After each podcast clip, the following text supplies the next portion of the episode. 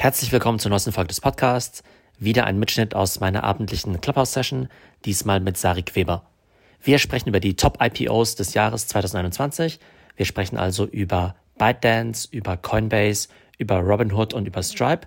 Super spannende Folge, da wir eben über diese ganzen Companies sprechen, die ja zum Teil jetzt in den privaten Märkten schon mit Hunderten von Milliarden von Dollar bewertet sind und eben jetzt schon die Ultra-Mega-Unicorns sind, noch bevor sie an die Börse gekommen sind.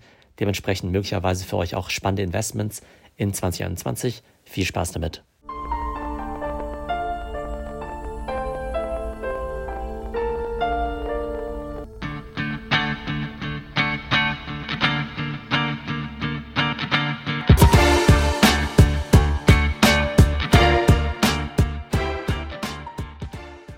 Ja, klasse, dass wir äh, genau, uns heute wieder in der Runde zusammenfinden. Wir haben ja letzte Woche hier auch mit dem Mario zusammen gesprochen über Aktien. Der hat heute leider keine Zeit. Aber es war ein super Vorschlag von dir, dann eben nicht nur über ja, Titel zu sprechen, die es schon an der Börse gibt, sondern natürlich auch über die spannenden IPOs dieses Jahr. Genau, das war ja sozusagen spontan entstanden. Ähm, ihr hattet ja euren äh, äh Börsentalk und dann äh, hatten wir ja auf der Bühne eine längere spannende Diskussion und dann haben wir im Nachhinein ja nochmal geschrieben und ja, ich denke mal, das Jahr 2021 kann sehr spannend werden, was IPOs angeht. Wir haben ja auch eine Überraschung erlebt in 2020 weil im Grunde genommen da viele am Anfang des Jahres, als es mit der Pandemie losging, haben ja viele gar nicht damit gerechnet, dass jetzt so viele IPOs stattfinden würden, gerade auch in den USA und jetzt zuletzt noch der Airbnb-Börsengang, der ja auch dann äh, nach der Listung enorm äh, nochmal an Wert äh, zugelegt hat, die Company. Ja, und insofern ist der Boden jetzt eigentlich auch bereitet äh, für weitere IPOs in 2021. Genau. Ähm, was interessiert dich eigentlich an dem Thema? Also was verbindet dich mit der Börse oder vielleicht auch speziell mit dem Thema IPO? Also ich äh, durfte ja selber auch mal ein IPO mit begleiten, hätte ich beinahe gesagt. Bei OpenBC sind wir ja dann im Grunde genommen relativ kurzer Zeit an die Börse gegangen. Das war für deutsche Verhältnisse auch ein ganz guter Erfolg, weil ja so viele Company gab es äh, damals nicht. Wir haben den Börsengang Ende 2006 gemacht, ähm, Valuation ungefähr 300 Millionen Euro und das nach ja knapp drei Jahren nach Gründung. Also das war schon eine tolle Story, hat sich ja dann auch noch fortgesetzt und in der Spitze, glaube ich, weiß gar nicht, sind die, glaube ich, bis fast drei Milliarden Bewertung rangegangen. Dann äh, jetzt bröckeln sie wieder ein bisschen. Bist du selbst jemand, der auch gerne eben bei IPOs schon investiert? Weil du dann dir eigentlich schon eine These über die Firma gebildet hast oder guckst du erstmal so ein Jahr, wie die so an der Börse performen? Also ich mache jetzt keine Secondaries oder so, ne? dass ich jetzt vorher schon irgendwie äh, versuche reinzukommen. Das sind ja auch meistens dann größere Volumina, die man da handeln muss. Ich gucke mir die Companies an und überlege mir dann meistens in den ersten Tagen nach der Listung, ob es Sinn macht, sie zu kaufen. Genau, wir werden gleich sagen, über welche Firmen wir heute sprechen.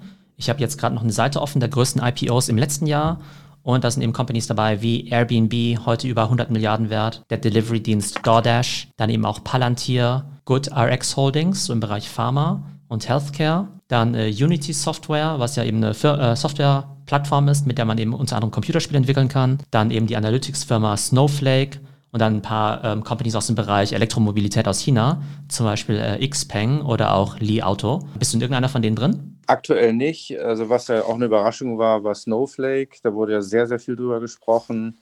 Und äh, dann kam plötzlich auch raus, dass Warren Buffett investiert ist. Und ja, kurze Zeit später ist der Kurs ja dann auch nochmal richtig abgegangen. Der ist wieder ein bisschen zurückgekommen. Aber ich denke, also meine Einschätzung ist, dass da auch noch gutes Potenzial ist. Super, genau. Also wir haben hier eine äh, Liste von ja, 10 bis 15 spannenden Companies die wir einfach mal vorstellen wollen. Also einmal, ne, wer, was die Companies sind, was die so machen und eben vielleicht auch so eine gewisse Range, mit welcher Market Cap die dann eben auch ja, möglicherweise an die Börse gehen werden. Wir sind jetzt wahrscheinlich nicht bei allen von diesen Modellen jetzt Experten. Manche kennen wir ganz gut, manche können wir vielleicht auch nur headline-mäßig beschreiben und dafür möchten wir euch dann auch gerne in die Audience holen. Das heißt, wir werden jetzt hier ein paar Minuten über die verschiedenen Themen sprechen und dann auch gerne euren Input mit dazu nehmen. Möglicherweise seid ihr ja einfach Experten, was die unterschiedlichen Firmen angeht, weil ihr da vielleicht mal gearbeitet habt, weil ihr die Branche eben sehr gut kennt und dann soll sich da einfach eine, ja, ich glaube, eine lebhafte Diskussion eben auch entwickeln. Einmal, was die Firmen selbst angeht und vielleicht auch das Thema, ob es überhaupt Sinn macht, ja, in diese IPOs dann eben auch schon zu investieren.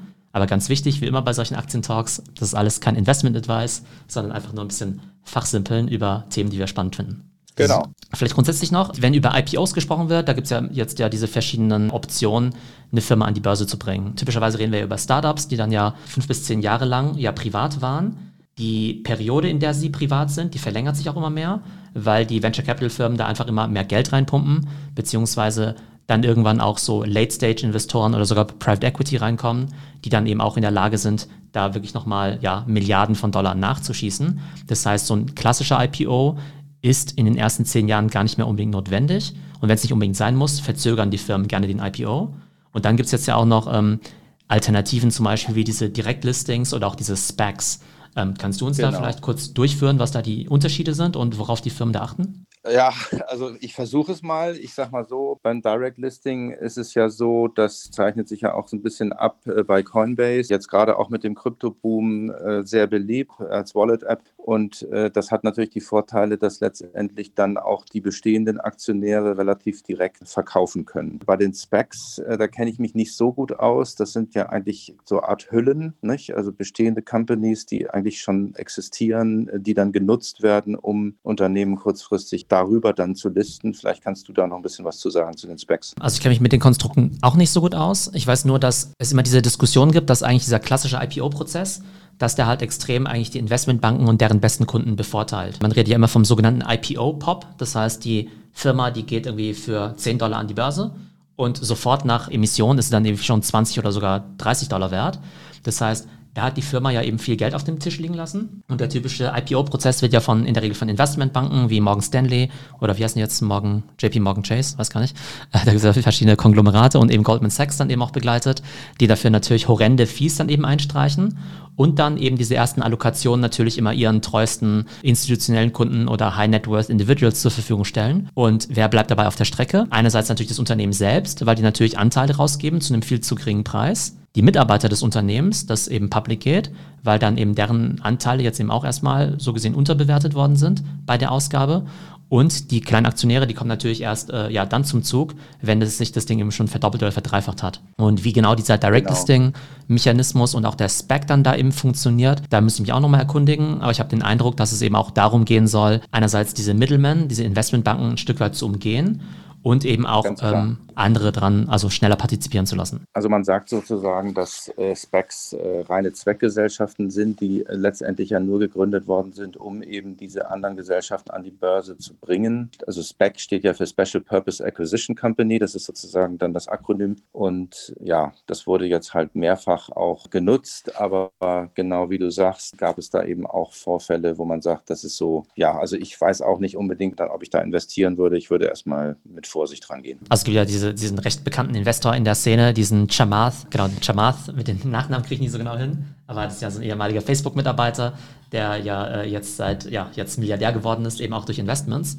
Und der scheint in diesem SPAC-Game ganz äh, aktiv zu sein. Auf jeden Fall spricht er viel drüber. Und ich glaube auch viele große VCs wie dieser Bill Gurley, die stellen sich ja eben auf den Standpunkt, dass eben diese alten IPOs eher überholt sind.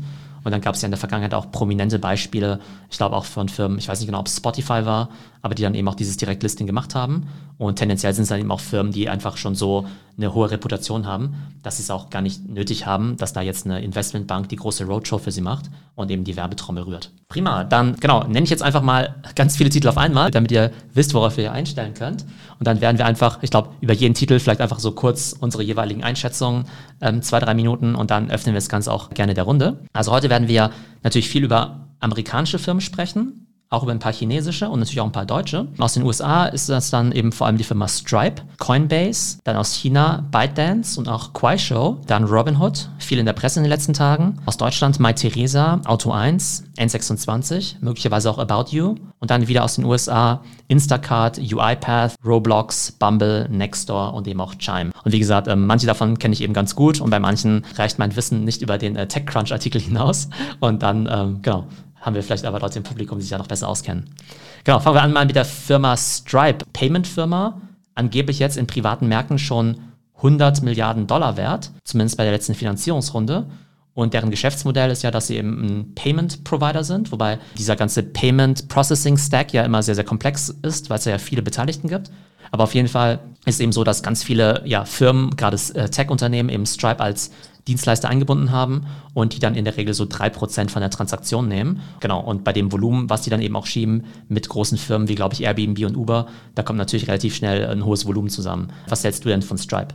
Also Stripe finde ich extrem spannend, ist letztendlich ja auch ein, äh, in diesem Space als, als Online-Bezahldienst. Äh, wir haben ja letztendlich auch schon gesehen, was auch für Kursentwicklungen möglich waren, jetzt bei PayPal zuletzt und auch Square. Du hattest es ja auch, glaube ich, ich hatte es in der letzten Show auch mit angesprochen. Da ist natürlich ein enormes Potenzial noch, weil wir jetzt auch durch diese ganze Lockdown-Geschichte ist E-Commerce natürlich in vielen Stellen massiv weiter gewachsen und die brauchen halt immer auch die Bezahldienste. Also Stripe halte ich für extrem spannend. Die Bewertung lag also noch ursprünglich so bei knapp 22 Milliarden. 2019 ist dann letztes Jahr laut Forbes auf über 36 Milliarden angestiegen. Also ein ziemlich heftiger Schluck aus der Pulle dann. Die bieten in 25 Ländern an, haben äh, als Besonderheit so eine Art äh, Betrugspräventionssystem, was sehr gut funktioniert, wo man halt Betrug auch sehr schnell und sehr leicht erkennen kann. Also für mich ein hochspannendes Unternehmen. Genau, vielleicht die Benchmarks, wenn die ne, jetzt wirklich jetzt 100 Milliarden wert wären, finde ich es immer ganz spannend, wie groß sind eigentlich andere Firmen von der Market Cap, die mein, zumindest mal in einem vergleichbaren Bereich sind. Ein PayPal ist heute an der Börse 284 Milliarden wert, aber die gibt es natürlich schon eine ganze Weile, aber eben auch sehr stark gestiegen in den letzten Jahren.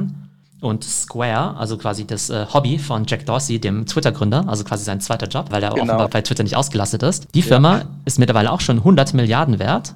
Ne? Und auch da ja. immer so mein Vergleich, dann ist so zwei BMWs wert. Und die Aktie hat sich dies mit 8 Dollar public gegangen und steht heute bei 220 Dollar. Also hat sich eben verfünfzehnfacht. Und das finde ich eben auch ja. immer so spannend, weil man ja immer denkt, dass die große Wertschöpfung bei den Startups quasi zwischen, ich sag mal, vor Börsengang stattfindet oder möglicherweise eben auch bei diesem IPO-Pop, wenn es dann eben um 30, 50 Prozent hochgeht. Wenn man aber sieht, dass sich dann eine Aktie wie Square ver25-facht, also um, ne, keine Ahnung, 2500 Prozent steigt, dann ist es aus meiner Sicht eigentlich fast hm. egal, ob du jetzt diesen 30 Prozent Pop nimm, mitnimmst oder nicht. Äh, wie siehst du das?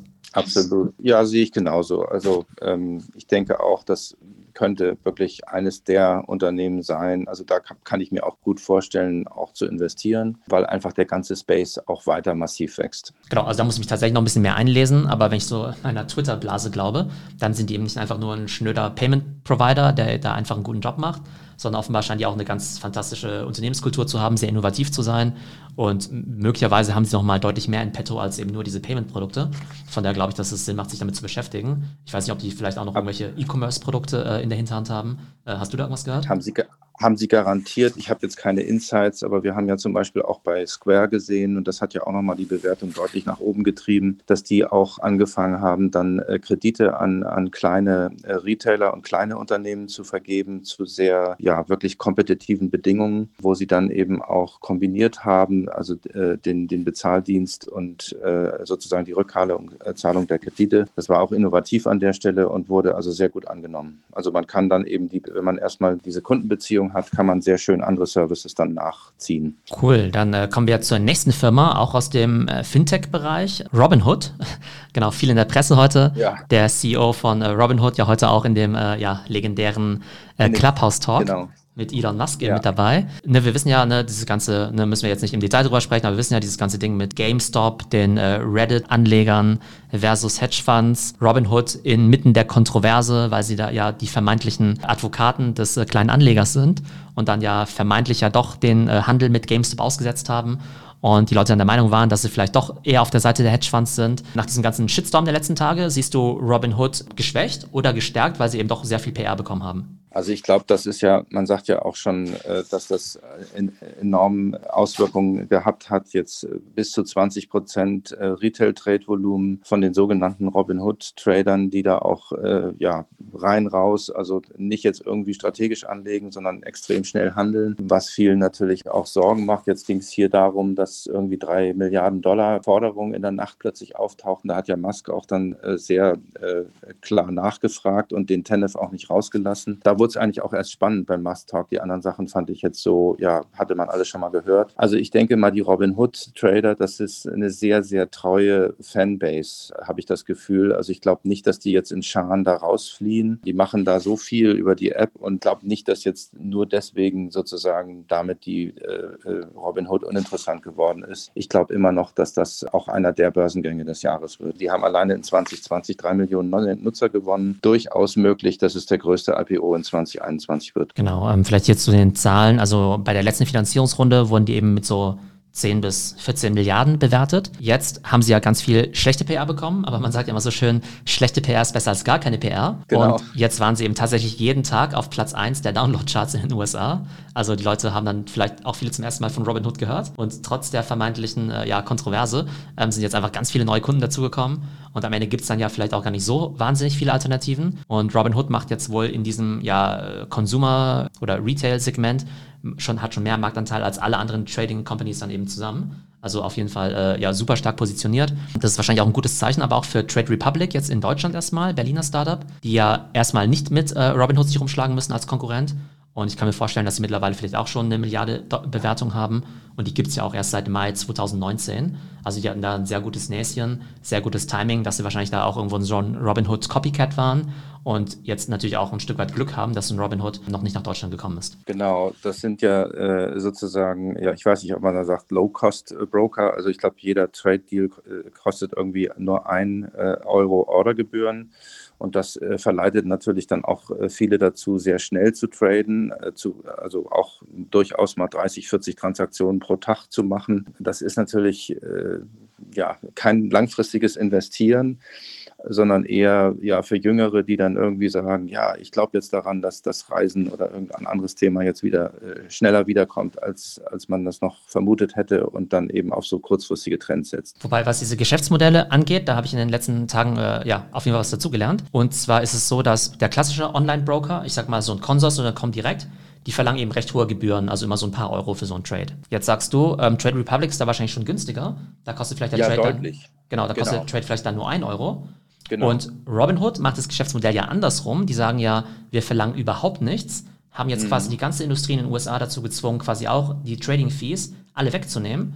Und das ja. Interessante ist aber, dass Robinhood, also können sich vielleicht die Leute mal kurz im Publikum mal kurz äh, gedanklich durchspielen, wenn sie nicht Geld mit dem Endkunden verdienen, mit wem verdienen sie dann Geld? Und das ist ja so ein bisschen wie analog wie bei Facebook, ne? wir benutzen ja umsonst Facebook und ne, dann heißt es ja immer so schön, wenn du nicht für das Produkt bezahlst, bist du selber das Produkt, beziehungsweise du bezahlst eben mit deinen Daten. Und im Fall von Robinhood ist es so, dass Robinhood quasi die Daten, also die verkaufen dir ja nicht selbst die Aktien, sondern matchen ja quasi deine Orders eben mit anderen Marktteilnehmern. Genau, und mhm. dann ist es eben so, dann äh, gibt es das sogenannte Pay-for-Order-Flow. Das heißt, die schieben quasi diese ganzen Orderdaten dann unter anderem auch Hedgefonds zu, die dann eben auch sozusagen mit anderen Marktteilnehmern einerseits äh, diese Transaktion dann auch abwickeln wollen. Andererseits ist es natürlich auch ein Vorteil für die Hedgefonds, wenn sie eben sehr viele Informationen bekommen und dann vielleicht sogar einen zeitlichen Vorsprung von wenigen Sekunden haben, um möglicherweise eigene Trades zu machen.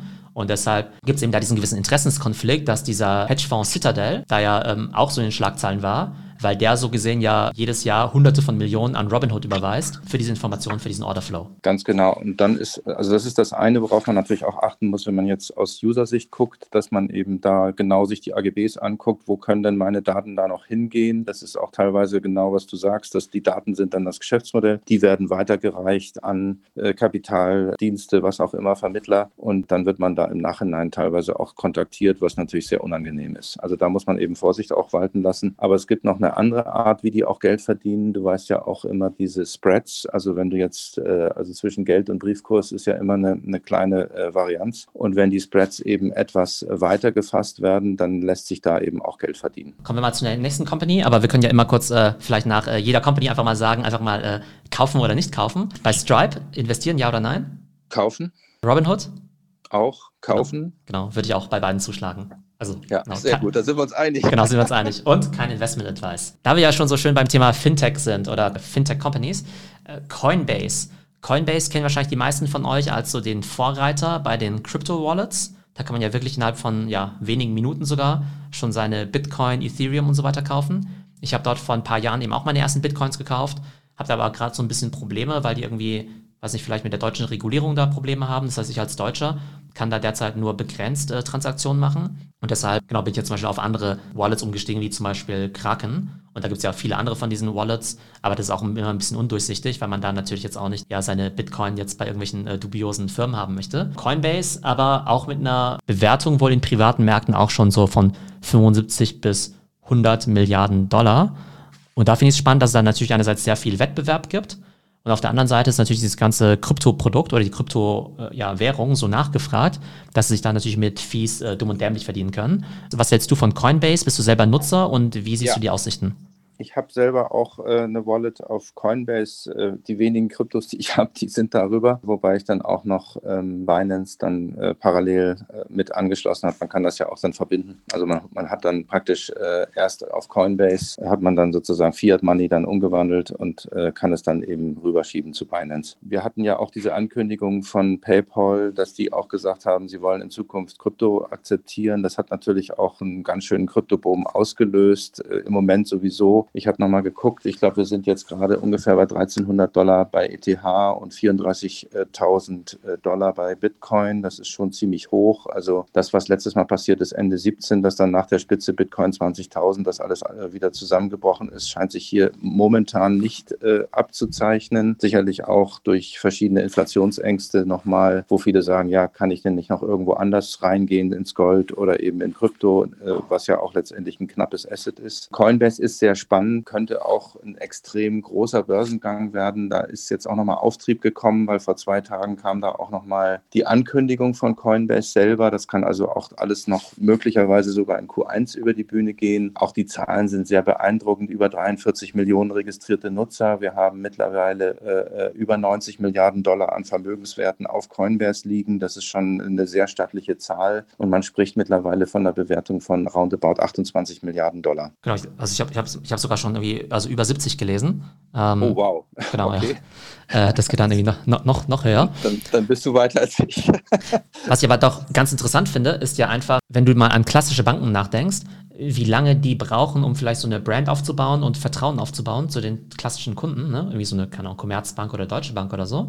Und dann kommen halt solche neuen Dinger um die Ecke, ein Coinbase oder Kraken oder sonst was. Und dann sagen die Leute auch sofort, okay, klar, da lege ich jetzt mein Geld an, da überweise ich jetzt mir ganz viel Geld drauf, da packe ich meine Kreditkarte drauf, um da sofort für, weiß nicht, Tausende oder Zehntausende Euro dann eben auch ähm, Krypto zu kaufen. Finde ich schon äh, ganz erstaunlich.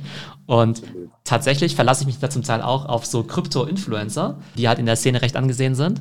Und wenn die halt in ihrem Podcast dann jetzt zum Beispiel Kraken äh, empfehlen, dann halte ich das zumindest dann schon mal für halbwegs seriös. Also ganz witzig, dass es halt auch in diesem Bereich eben Influencer-Marketing gibt und auch Leute wie ich da ein Stück weit drauf anspringen. Absolut, ja.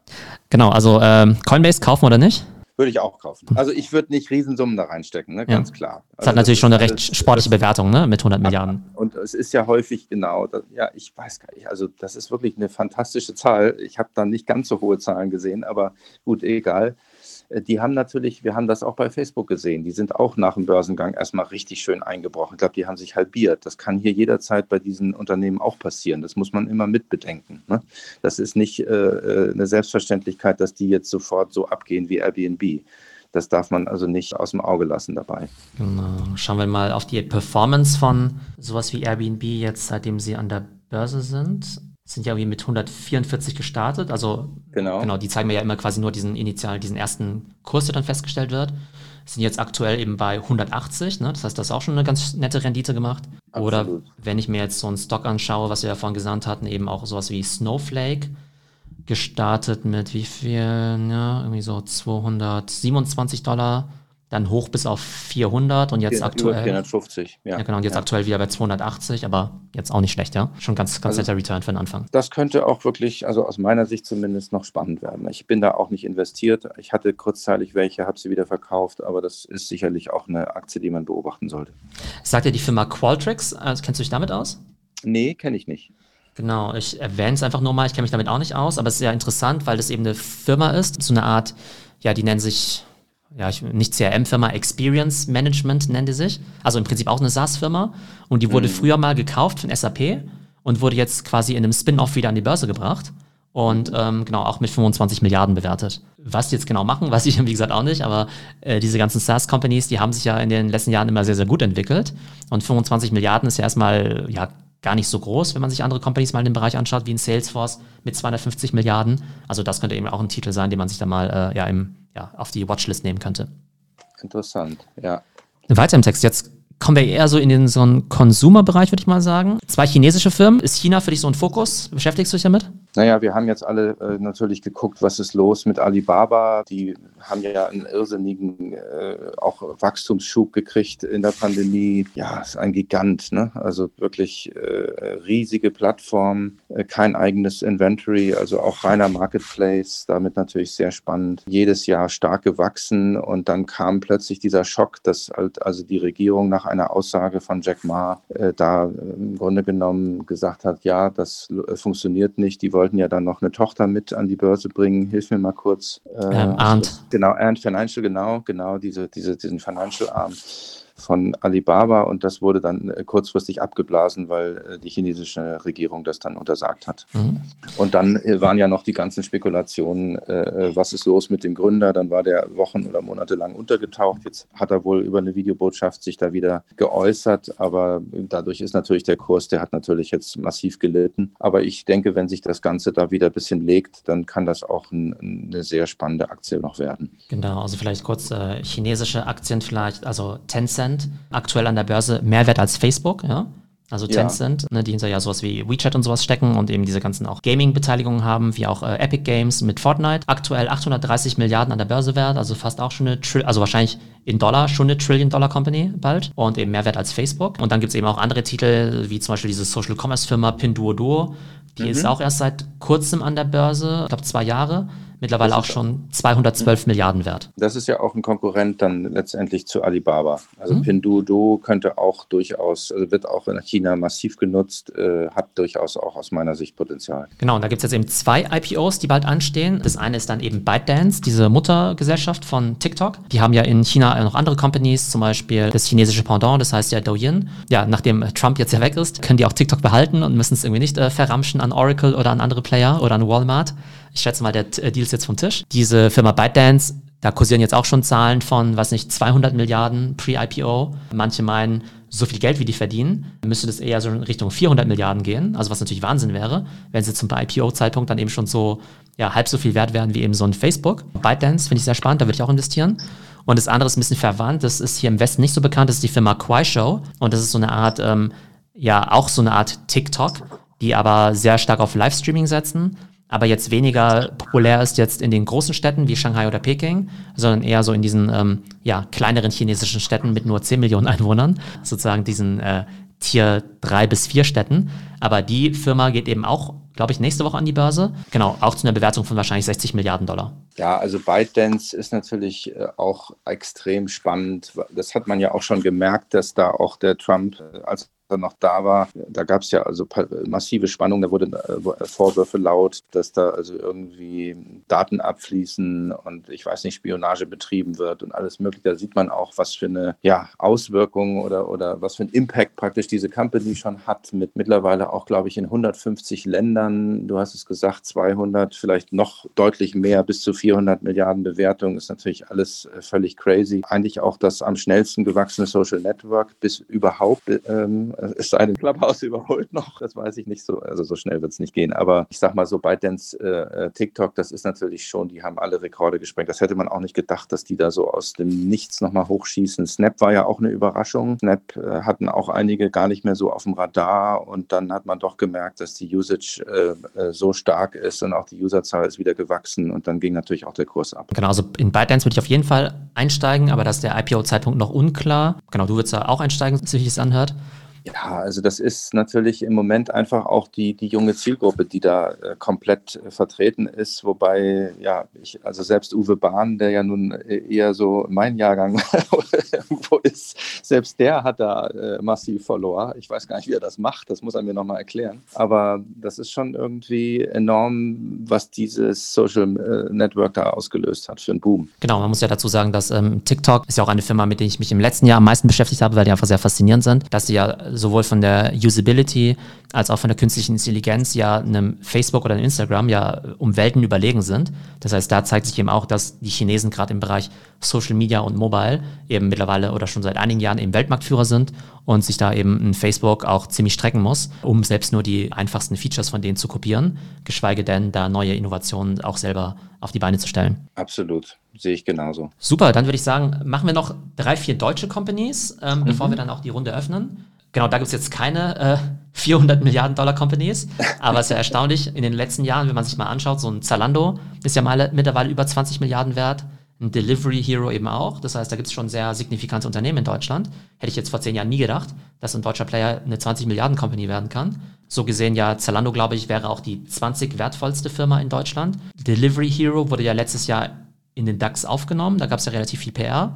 Zalando ist noch mehr wert und würde dementsprechend auch in den DAX reingehören. Genau, und da ich sozusagen die Zalando auch damals in meiner Zeit in Berlin eigentlich ein bisschen kennengelernt habe, wir uns auch eine Zeit lang das Office geteilt haben und ich selbst noch gesehen habe, wie die damals äh, ja ihre Flip-Flops selbst zur äh, Post gebracht haben, zur Filiale, um die eben äh, zu verschicken. Und heute irgendwie, was nicht, 10, 15.000 Mitarbeiter und irgendwie 20 Milliarden Marktbewertungen, absoluter Wahnsinn. Und zeigt natürlich auch, dass man in Deutschland tolle Unternehmen bauen kann. Absolut. Also ich meine, Zalando kommen ja da, damals sind ja auch von den Sambas damit äh, gegründet worden und das ist schon also eine Ausnahmestory, ganz klar. Also die haben wirklich geschafft, aus dem Nichts selbst so etablierte Player wie Otto da in Bedrängnis zu bringen, dass Otto also wirklich die ganze Zeit sich mit äh, Salando beschäftigen musste. Was machen die besser und warum, warum wachsen die so schnell? Und eigentlich äh, kann ich mir vorstellen, dass letztendlich am Ende, ich glaube 2014 wurde dann diese Tochter gegründet, About You. Ich glaube, darauf willst du auch ein bisschen hinaus. Und äh, das war dann auch so ein bisschen die Antwort von Otto, wo die gesagt haben, wir brauchen jetzt auch mal äh, ein junges äh, Unternehmen, was einfach hip hipper ist und eben auch diesen E-Commerce-Space noch besser besetzt als Otto selbst. Genau, auf die kommen wir gleich auf About You, vielleicht bei Zalando noch als Ergänzung.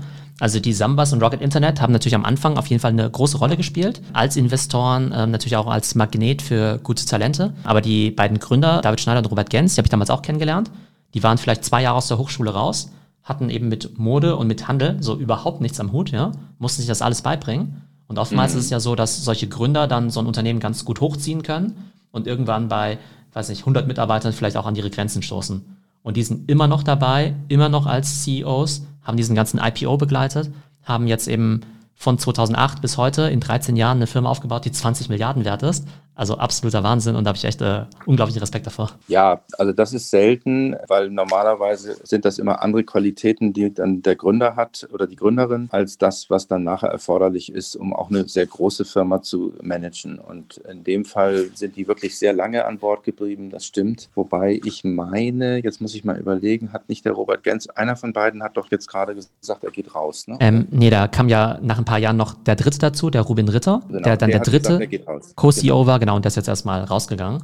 Das Ganz heißt, die genau. sind jetzt erstmal in der Doppelspitze unterwegs. Sind, sind, jetzt zu zweit, hast du recht, ja. Genau. Die drei deutschen Firmen. Wir reden jetzt kurz über My Theresa, Auto 1, N26 und eben auch About You. Äh, My Theresa tatsächlich vor kurzem schon an die Börse gegangen. Das heißt, die haben den IPO jetzt schon vollzogen. Leute, die in München leben, kennen vielleicht dieses Ladengeschäft, eben Theresa, da neben dem Lodenfrei, also irgendwo zwischen Maximilianstraße und Theatinerstraße, sehr traditioneller ja, Offline-Händler eigentlich. Und dann haben die halt irgendwann mit MyTheresa angefangen, ähm, vor, weiß nicht, zehn Jahren oder so und haben halt einfach ihr Offline-Geschäft eben online verlängert.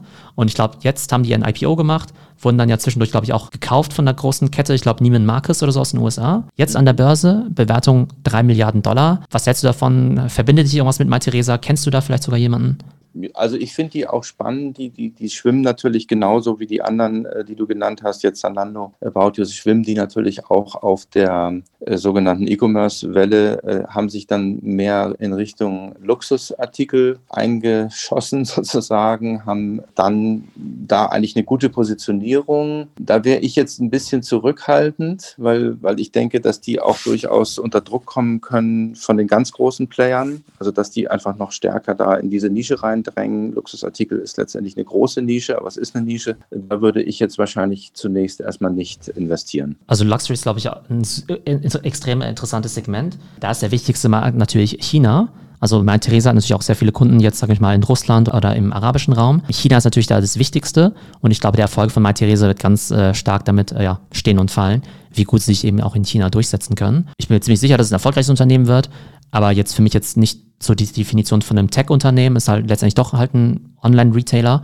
Wie man am Beispiel Zalando sieht, können die natürlich auch sehr stark wachsen, aber jetzt typischerweise jetzt nichts, wo ich jetzt investiere. Also ich muss sagen, ich investiere an sich jetzt relativ wenig in E-Commerce, weil für mich da der Technologievorteil nicht ganz so groß ist, wenn du jetzt nicht zufällig äh, so riesig bist wie so ein Amazon. Super, dann About You haben wir ja schon kurz gestriffen. Genau, ich habe da nur jetzt die letzte Bewertung, die es gab, war aus dem Jahr 2018 mit einer Milliarde. Also auch dieser Unicorn-Status. Bin mal gespannt, für wie viel die jetzt an der Börse gehen. Aber ich glaube da auch ja sehr beachtlich, dass Otto dann eben diese Art von ja, Innovation dann eben auch geschafft hat. Wie viel Geld da dann reingeflossen ist, weiß ich gar nicht. Klar muss man in so ein Unternehmen erstmal viel investieren, aber dass man denen auch überhaupt so viel Freiheit gelassen hat, da ein eigenes Ding zu gründen, was ja, glaube ich, auch oftmals, also offenbar auch recht erfolgreich ist. Ähm, auf jeden Fall eine starke Leistung. Ja, da hat man ja immer noch lange, äh, weil das ja auch nicht so klar veröffentlicht wurde, äh, hatte man noch äh, die Frage gestellt, ob sie denn tatsächlich jetzt auch schon nachhaltig profitabel sind. Ähm, das kann ich jetzt auch nicht beantworten. Ich weiß, dass sie sehr schnell gewachsen sind. Ich kenne auch den Tarek Müller relativ gut. Äh, der hat ja da äh, das Heft in der Hand. Und ja, ich denke schon, auch durch die Unterstützung von Otto kann das schon auch ein interessantes Unternehmen sein, wo man auch investieren kann. Genau. Ähm, also ich werde da nicht investieren, genau, weil Fashion E-Commerce ich jetzt nicht so spannend finde. Genau, das heißt, ich passe jetzt mal bei, nachdem ich in alle chinesischen Firmen und in alle von diesen Fintech-Companies investiert habe, auf unserer Liste bislang, passe ich jetzt erstmal bei About You und bei MyTheresa, denn irgendwo muss das Geld ja auch herkommen, um es in äh, Robinhood reinzustecken. Dann vielleicht noch ein deutsches Fintech, N26, Bewertung ja. bei der letzten Finanzierungsrunde so drei, vier Milliarden Euro. Da stellt sich ja immer so die Frage, was ist bei solchen Produkten wie jetzt einem Girokonto, wie viel ist da Fintech und wie viel ist einfach nur cooles Marketing? Was hältst du von der Firma? Ja, ich meine, wir sehen eine massive Umwälzung, Theo. Wir haben äh, jetzt gerade die Ankündigung der, der Commerzbank gehört, 10.000 Stellen zu streichen. So traurig das alles ist. Jede zweite Filiale, ich glaube 790 Filialen, äh, knapp die Hälfte soll geschlossen werden. Äh, jeder dritte Arbeitsplatz geht verloren. Das ist schon eine Erschütterung in der Branche. Und da haben wir natürlich auf der anderen Seite die Challenger-Banken wie N26 wichtig. Und wir haben ja auch hier in Hamburg haben wir auch Tomorrow, die fokussieren dann nochmal zusätzlich auf ähm, Nachhaltigkeit. Es gibt noch viele andere, die haben sich alle relativ dynamisch und schnell entwickelt. N26 war, ist glaube immer noch eines der am höchsten bewerteten deutschen Startups. Ich glaube auch vier, fünf Milliarden kann man die auch taxieren. Ja, die haben natürlich voll diese äh, Welle da mitgenommen. Äh, die Frage ist natürlich auch hier, wo verdienen die Geld? Das ist ja jetzt nicht so was wie Trade Republic oder so, sondern das ist letztendlich erstmal eine Bank und die müssten natürlich auch versuchen, über zusätzliche Services ähm, sich weitere Erlösquellen zu erschließen. Die klassischen Banken haben ja auch immer schon äh, letztendlich mit Versicherungsvermittlern dann gepartnert, die wiederum dann Versicherungen angeboten haben. Da wurde mitverdient und ganz viele andere Services auch. Du kannst da ein Schließfach dann irgendwie buchen und ich weiß nicht, was noch alles du bei der Bank machen kannst. Aber letztendlich das reine Banking ist ja nicht so besonders profitabel. Also geht es darum, dann den Kunden zu binden. Erstmal geht es darum, äh, wenn ich eine Challenger-Bank bin, dass ich erstmal erreiche, dass dann auch der Gehaltscheck dahin verlagert wird und dass es eben nicht nur das Zweit- oder Drittkonto ist, wie es so häufig ist. Das ist die erste Herausforderung, wenn die Leute sich anmelden, dass sie dann auch äh, den äh, regelmäßigen die Gehaltszahlung dahin buchen lassen. Und dann musst du eben schaffen, dort auch entsprechend durch Services äh, Geld zu verdienen. Und das bleibt eigentlich aus meiner Sicht auch noch offen, das Rennen. Genau, also investieren, ja oder nein? Bisschen abwarten. Okay. Ich würde da tatsächlich passen. Ich kenne die Firma nicht so gut. Ich glaube natürlich dran, dass die besser in Customer Acquisition sind als jetzt die Sparkasse oder die Commerzbank. Ähm, ist, glaube ich, gerade bei jungen Leuten nicht, äh, ja, auch gar keine so große Kunst. Ich glaube aber tatsächlich, dass das Monetarisieren dieser Kunden wahrscheinlich nicht ganz so trivial ist, wie du ja gesagt hast. Ich glaube, da muss schon sehr viel Cross-Selling von anderen Finanzprodukten passieren, damit sich das Ganze lohnt. Für mich ist ja eben nicht nur die Frage, also investieren ja oder nein, bedeutet ja nicht ist es eine gute Firma, ja oder nein? Kann ja auch eine gute Firma sein. Aber wenn ich sage, okay, ich muss ja in, äh, auch noch in Robinhood investieren und in Coinbase und so weiter, dann ja. stecke ich mein Geld eben da rein. Und das äußert sich bei mir ja auch so, dass ich ja auch sehr gute Aktientitel wie Microsoft, wie Google, wie Facebook, dass ich ja auch alle letztes Jahr abgestoßen habe, obwohl mir vollkommen klar ist, dass sie weiterhin gut wachsen. Einfach weil ich dann eben äh, zum Teil dann eben noch ein bisschen spekulativer gehen möchte, um in so Sachen wie Tesla, NIO oder auch Krypto zu investieren. Muss man natürlich jetzt eben auch nicht. Aber die Frage ist ja letztendlich nicht nur, also man hat ja so ein bisschen den Luxus, dass es ja so viele fantastische Tech-Unternehmen gibt, dass man da fast die freie Auswahl hat an tollen Unternehmen und dann eher die Qual der Wahl hat. Absolut, sehe ich ganz genauso wie du. So, das war wieder unser Mitschnitt aus der Clubhouse-Session, die Top-IPOs 2021. Folgt mir gerne auf Clubhouse. Mein Name dort ist Hey Theo und ich bin eigentlich jeden Tag am Start. Und wir haben da echt immer spannende Gäste da, spannende QAs und die QAs sogar manchmal noch spannender als unser Vorgespräch. Also es lohnt sich auf jeden Fall einzuschalten. Ciao.